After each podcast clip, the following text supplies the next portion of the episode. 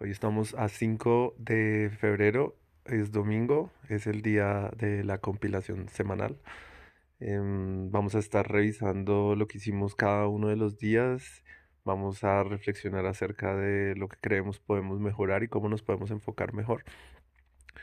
Y bueno, así para empezar, muy resumiendo, resumiendo, esta semana ha sido enfocada en inteligencia artificial, ontologías mm, y el entrenamiento de- del modelo de inteligencia artificial.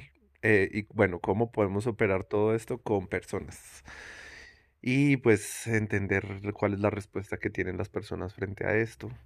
Entender eh, cómo sí podemos operar, qué cosas eh, tengo que imponer un poco para darle forma y qué cosas eh, debo dar libertad.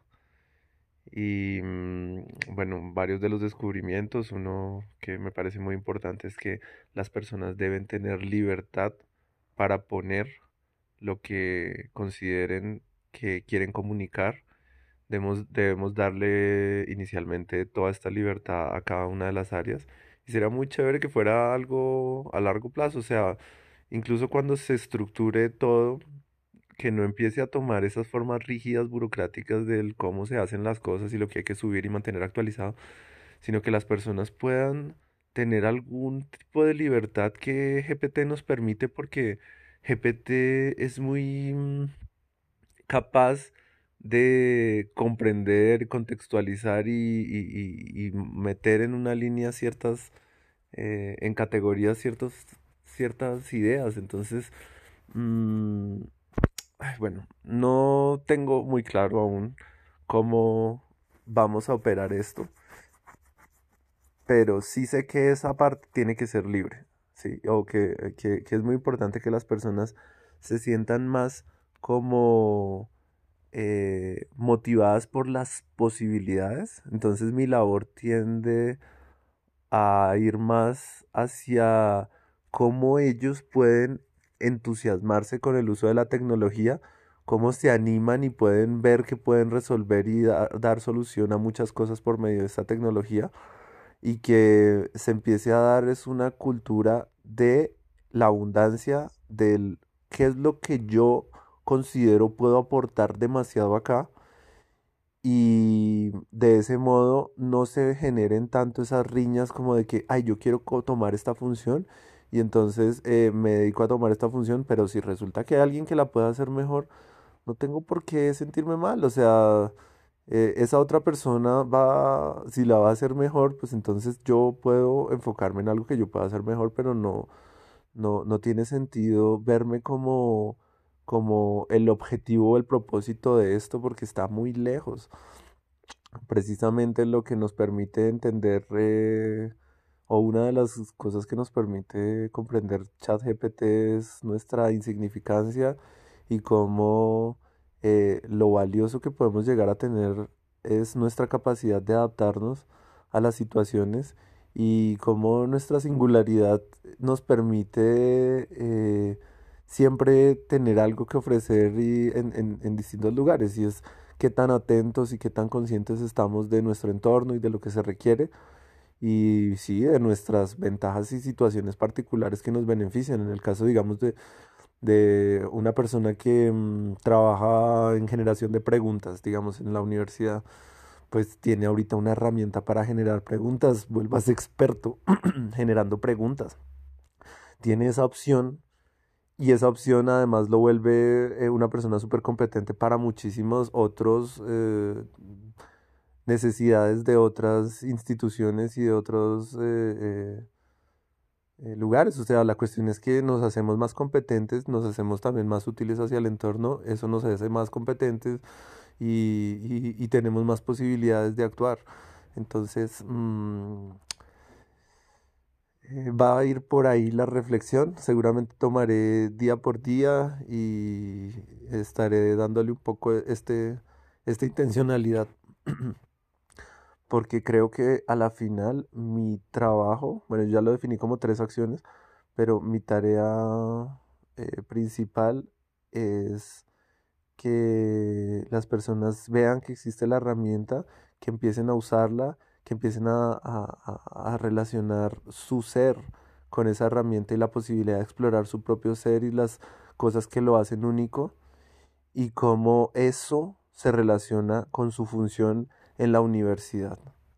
Entonces, pues es, es algo ya profundo, es algo que em, para operarse necesita, eh, o, o, por lo menos del modo como quiero acercarlo y creo que puede llegar a ser más productivo, requiere esa reflexión del ser y de la posición del ser en ese entorno laboral o en esa situación particular en la cual se cumple una función y cómo se relacionan esas dos cosas. Creo que va a ser muy fácil con las personas que logren relacionarlo y va a ser muy difícil con las personas que simplemente vean el trabajo como algo algo para vivir únicamente y eh, que tienen que hacer por obligación. Y sin embargo, creo que para estos también podría haber una oportunidad de que esto se convirtiera en algo valioso. Entonces, bueno, empezamos la introducción del domingo con seis minutos. Oh yeah. Bueno, y creo que empezamos y terminamos la grabación del domingo con, con esa introducción sota porque a la final estoy teniendo en cuenta muchos de los temas relevantes. Algo muy importante y que tengo que recalcarme porque ahí, mejor dicho, tengo que afianzar esta comprensión. Las personas, y es que es perfecto el ejemplo de lo que estamos haciendo ahorita con el área de, de ingenierías, eh, con las preguntas. Mm, existen infinitas posibilidades o posibles preguntas que se pueden desarrollar con un eh, modelo de lenguaje tipo GPT. O sea, es eh, de verdad es absolutamente inconmensurable. Realmente el, sistema está diseñado para generar eh, continuamente texto y responder preguntas. Entonces, casi que esta funcionalidad es radicular a, la funcionalidad misma del modelo. Entonces, eh, eso quedó más confuso, pero el, punto es que específicamente, eh, o sea, no, tenemos infinito para hacer dentro de esta área, ¿sí? Eh, podríamos, digamos, lo que dijimos, que podemos empezarnos a intentar crear modelos para que identifiquen eh, las imágenes de, de, los cuadros y puedan responder las preguntas. Podemos crear modelos que se enfoquen exclusivamente en capacidad lectora, en conceptos científicos, en conceptos sociales, culturales, éticos, en eh, ramas de otras ciencias de las que están viendo ahí, conceptos matemáticos para desarrollar preguntas matemáticas. o sea, em, tenemos muchas opciones, pero no hago absolutamente nada yo eh, poniéndome a, aprender a desarrollar modelos y a desarrollar modelos para el área si el área no está muy clara en, eh, en su ontología. Entonces, y, y, el área seguramente está muchísimo más clara de lo que yo puedo estar en lo que pude averiguar ahorita en, en una serie de consultas aquí en GPT en lo que significa el examen saber de Colombia, cómo aplica, eh, las habilidades que se evalúan, ¿sí? Eh, entonces, ¿qué es lo que tengo que hacer yo? O sea, yo no, no, no, no tengo que eh, dedicarme a entender cada área y eso lo sé porque es que cuando veo el mapa general esto es muchísima información. Entonces, lo que sí tengo que hacer es que esa área, explorar con esa área, digamos, eh, cómo llego al conocimiento, cómo llego específicamente a lo que ellos están buscando, mostrar cómo se llega ahí y que ellos continúen explorando y que sigan nutriendo el, sistema general de gestión de conocimiento, eh, si fuese posible directamente desde el Obsidian, eh, entre más rápido mejor de tal modo que, que, empiecen a generarse grupos autónomos generando esa información y que además los grupos tengan la seguridad de que ellos van a ser los responsables de esas funciones. Por lo tanto, eh, eso también les ayude a, bajarle un poquito al, al, temor que puede generar pues, eh, estas tecnologías implementándose. Más bien que ellos descubran que su responsabilidad es entender cómo pueden aplicar para esa función lo mejor posible esta tecnología, ¿sí?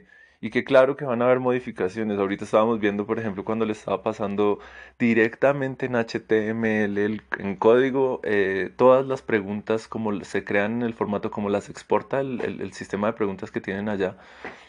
Eh, y como, bueno, la probé por tres lados diferentes, la probé conectando el API directamente como lo tengo con los temas de Obsidian y las, las conexiones de Obsidian, lo probé en el Playground y lo probé directamente con ChatGPT. Y, y, o sea, es posible.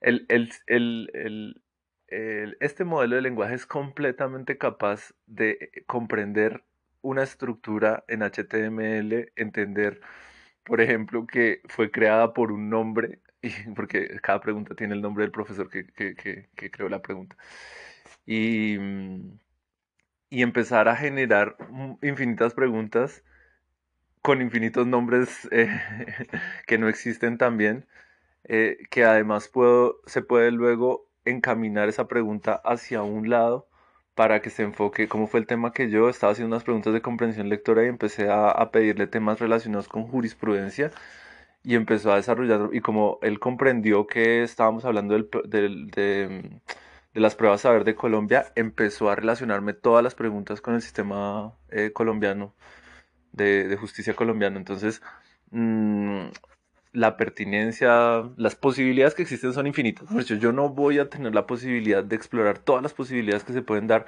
exclusivamente con preguntas desarrolladas para el, el, las pruebas a ver, ¿sí?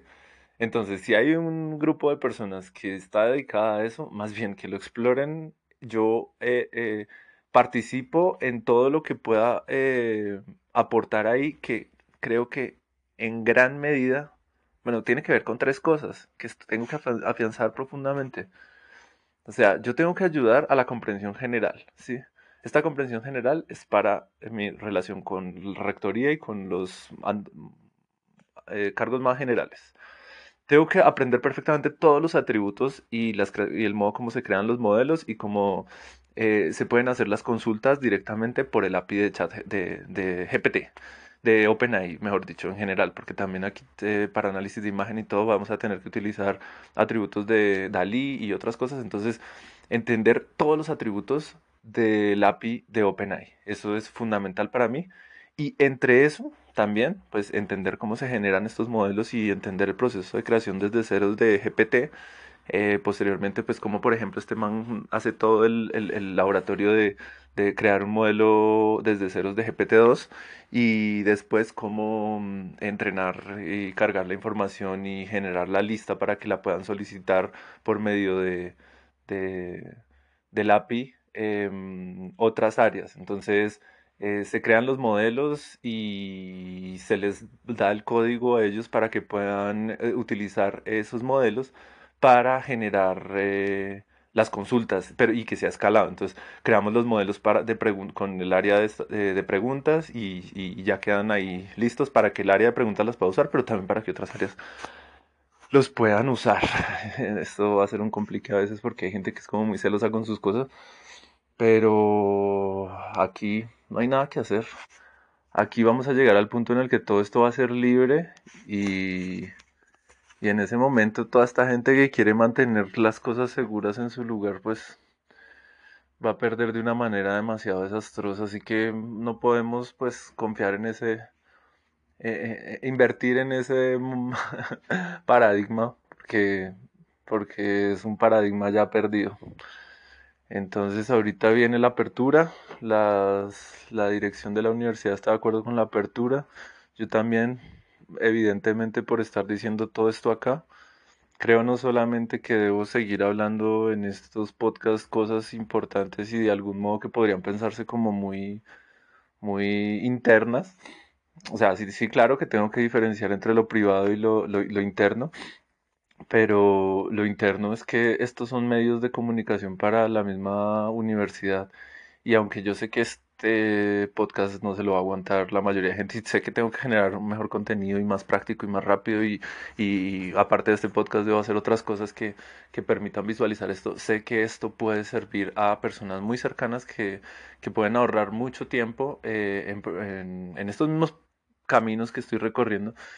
Eh, y que si trabajan conmigo y al escuchar estas, estas grabaciones pues van a poder comprender el proceso y el modo como han sido creados eh, pues, eh, las estructuras que, que, vamos a estar manejando. Entonces, eh, pues vamos a terminar aprendiendo también. Seguramente van a haber conflictos y problemas y y vamos a generar protocolos también de cosas que se pueden compartir y no, pero en general es una apertura de la información y la posibilidad de que las personas más fácilmente puedan participar y, y conseguir la información que necesitan y dialogar directamente con las personas que, que, que son las responsables de, de, bueno, de distintas funciones. Ta, ta, ta, Entonces, siento que se me falta, se me está pasando algo muy importante. Y creo que sería como una especie de, de, conclusión. Bueno, quizás también porque es que empecé a enumerar funciones y no las concreté porque me puse a explicar cada una, pero en sí. Tres.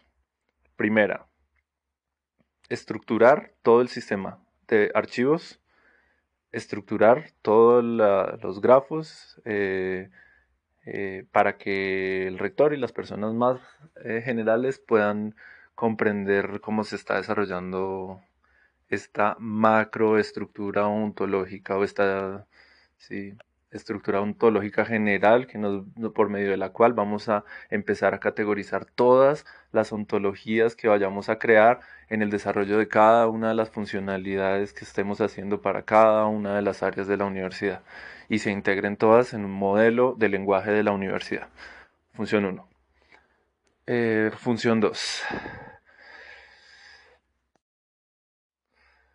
Apoyar a cada uno de los equipos en su proceso, en su propio proceso de descubrimiento, donde yo no soy quien les dice cómo deben actuar y cómo deben hacer y qué deben hacer y qué deben publicar y, qué, y todo, sino son más bien ellos que definen por medio de algo que vamos a crear, que va a ser mi tercera función y que esa va eh, englobar muchas cosas. Y bueno, ya he hecho tres funciones varias veces, entonces vamos a terminar como fusionando eh, de los otros podcasts las distintas funciones que también he visto, que esta primera es fundamental y ha estado ahí presente siempre, pero, pero bueno, va, va a seguirse nutriendo de, de, de los aportes de otras. Que entonces, primera estructura. Segunda, vamos a apoyar a los equipos, lo que vengo diciendo. Pero entonces sí, vamos a, mm, a, lograr que ellos desarrollen su comprensión de su función, o bueno, que los que obviamente ya tienen muy clara su función, sino que aquí como entra a, a, verse ya directamente las relaciones con otras entidades, va de pronto quizás tener un, una transformación o una claridad mayor o diferente, pero sí, después de que se comprende la función y el área comprende su función, entonces empieza a desarrollar eh, todas las ontologías y ese, ese proceso es, eh, va a ser conjunto. Yo, es que me, me, me, me, llama toda esta tercera función, porque la tercera función en específico es volverme una persona asertiva para tanto comunicarlo de inteligencia artificial, pero más aún para enseñarle a la gente lo que significan las ontologías. Entonces, eh, si yo soy capaz de, enseñarle a las personas, quizás esta debería ser la segunda función y así la tercera todavía tiene más sentido. Bueno, vamos a darle nuevo orden a estas tres funciones porque siempre las he visto de ese modo, como de lo grande a lo chiquito, pero quizás eh, de lo chiquito a lo grande o quizás, bueno, la estructura general es lo más importante y de segundo lugar quizás lo que debería así poner es que debo aprender a enseñarle a las personas que, sí, que es una ontología. Porque si la persona, digamos ahorita lo que estoy tratando de decir desde hace rato y este ejemplo que me sirve mucho, entiende en preguntas, por ejemplo, em, primero, pregunta saber ¿Cuáles son las, el objetivo de pregunta saber? Objetivo de pregunta saber es este. ¿Cuáles son las habilidades que se evalúan en preguntas saber? ¿Qué tipos de contenido se evalúan en las preguntas saber? Tenemos que las habilidades que estamos eh, analizando son comprensión lectoras, textos científicos, textos eh, sociales, matemáticas, historias, ¿sí? Eh, estos apuntan a temas de primaria, bachillerato, ta, ta, ta, y tenemos estas conexiones y estas comprensiones. Ahora, eh, le podemos decir al, sistema, eh, vamos a crear, eh, bueno, por otro lado tenemos el modo, como se hacen esas preguntas. Modos son selección múltiple, siempre selección múltiple de cuatro preguntas. Entonces, listo, empezamos a, construir toda una red de, las distintas variaciones que puede tener, o sea, que le permite al, modelo entender las distintas variaciones bajo un esquema específico que, que, le, estamos, le estamos construyendo. Entonces, si el área logra comprender cómo eh, eh, se conecta todo esto y cómo después de permitirle toda esta, esta, información al sistema le empieza a generar estas preguntas, ya, em, ya va a poder correr solito, ¿sí? Que es la, la, que antes era segunda y ahora va a ser la tercera, que es esa libertad que deben tener, eh, esa comprensión de esa libertad que deben tener cada una de las áreas en cuanto a la información que quieren que la comunidad eh, entienda, que quiere liberar. Eh, también el, pues, eh, como la, el niveles de, por ejemplo, rigurosidad, ¿sí? Niveles, por ejemplo, de similitud con el examen original saber, en este caso que estamos hablando de este. Eh, niveles de relación, digamos, con las preguntas de otros profesores. Mm, bueno, la serie de criterios que, que, puedan existir ahí. Creo que tengo que parar esta grabación, ya está demasiado larga y sé que no fue concreta, pero sé que voy a tener que escucharla varias veces y que ahorita, hoy, va a ser un día también muy importante para, para aclararme muchas cosas porque quiero dedicarle quizás un poco más de tiempo a este equipo de preguntas y lograr eh, comprender en primer lugar cómo puedo hacer para que para que empiece a andar solito y replicar e-, este aprendizaje con, los distintos grupos, que con este es uno con los que más fácil me puede, se me puede dar en cuanto a la parte técnica, porque eh, eh, la parte técnica es más sencilla aquí. Ya crear modelos como el que estamos pensando en virtualidad, en virtualización, que, respondan preguntas específicas de contenidos de los estudiantes que requieran un entrenamiento del modelo así.